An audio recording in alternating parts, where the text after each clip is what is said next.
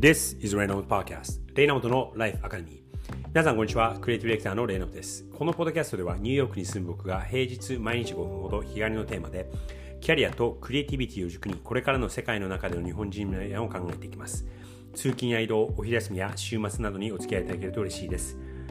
今日は水曜日の配信になりますので Q&A のコーナーでいきたいんですがまずはですね実はお便りをしばらく前にいただいていてそれを紹介できていなかったのでその紹介からあ行ってそして、えー、お答えを質問にお答えをしようと思います。まずいただいたお便りは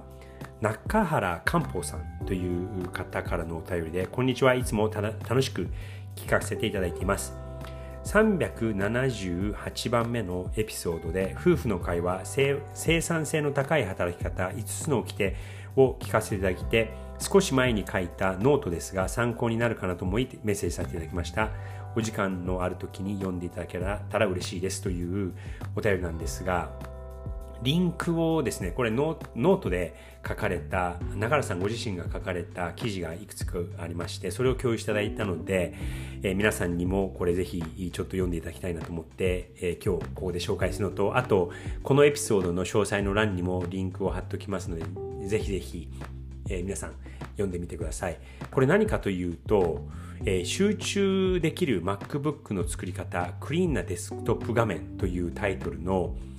えー、ブログ記事なんですがこの中原さんがあご自分のこの仕事の技として使われていることなんですがまず何もない画面から仕事を始める。でこれでこれはですね中原さんご自身のあのデスクトップのスクショも貼られているんですが富士山の見える背景で、えー、その前に湖があってもう全くフォルダもファイルも全くない Mac のデスクトップなんですね。でそこでそのやっぱりその綺麗な環境で、えー、仕事をすると集中力が高まるという前提だと思うんですがこれはあのデジタル上でもやっぱりそのデスクトップが汚いとなかなかあの見つけたいものが見つけにくいだったりとかそういうことがあったりとか、えー、まあその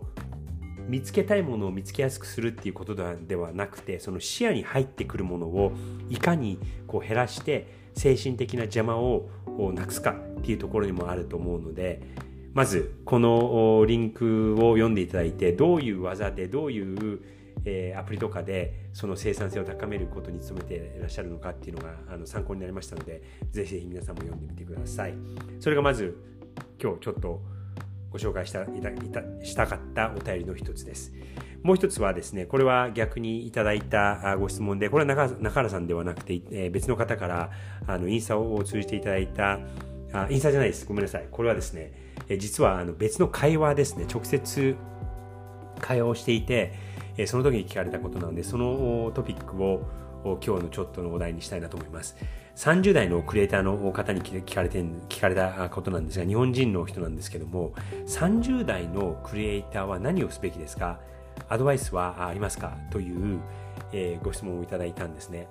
でですね、これは、あの、まあ、よくよくその20代、30代、40代の時に何をすべきかみたいなことは僕もよく考えていますし、巷でも結構これ言われることかなと思うんですけども、30代のクリエイターへのアドバイスっていうことになると、僕はですね、3つあると思うんですね。まずは、えっと、自分の領域、自分の枠を超える。2つ目に、えー、外に出る海外に出るそして3つ目にお金を貯めるなんですねまず1つ目のこの自分の領域を超えるというのは、えー、クリエイターっていうことだと例えばそのデザインをやってる人だったりとかアートディレクションをやってる人だったりとか広告をやってる人だったりとかえー、文章を書いてる人だったりとか何らかの形でアイディアを何らかのアイディアを形にするということを職業にしている人たちのことをクリエイターと言うとは思うんですがその人たちへのメッセージは自分のその専門である領域から一歩外に踏み出て、えー、自分ができないことを30代のうちに学ぶっていうのはすごく重要なのかなと思います。例えば、えー、デザイナーの人だったら文章を書く練習をする文章を書くことを勉強する。文章を書く物書きの人だったらコピーライターだったら、じゃあデザインをするだったりとか、アプリを自分で作れるようになってみるとかアプリを作る人だったら逆にコピーを書く練習勉強してみるだったりとかその自分の枠を一歩外に出て越境してそしてその道の技術を少しでもいいので身につけるっていうことになると二刀流とまではいかなくてもその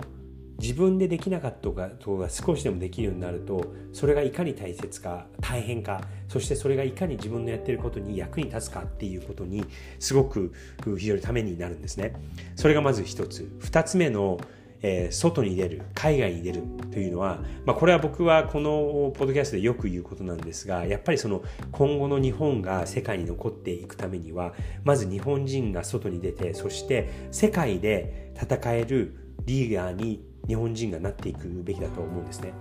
今僕の周りを見ると海外に出てる人はいても世界でリーダーとしてアメリカだったりとか海外でリーダーとして働ける人ってほとんど出会わないんですよ。それって僕は個人的には少し寂しいというのとあと日本の未来のことを考えるとすごく危機感があるんですね。なのでこれは遅くはないのでもうとにかく外でも戦えるそして特にリーダーとなれるような存在を世界の舞台でなれるような存在を目指すっていうのが僕は今後の日本を残していく一つの大きなきっかけだなと思っています。最後にお金を貯める。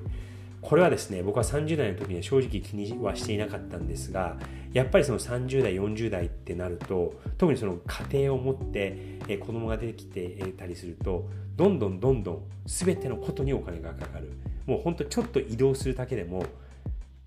飛行機を乗るだけでも、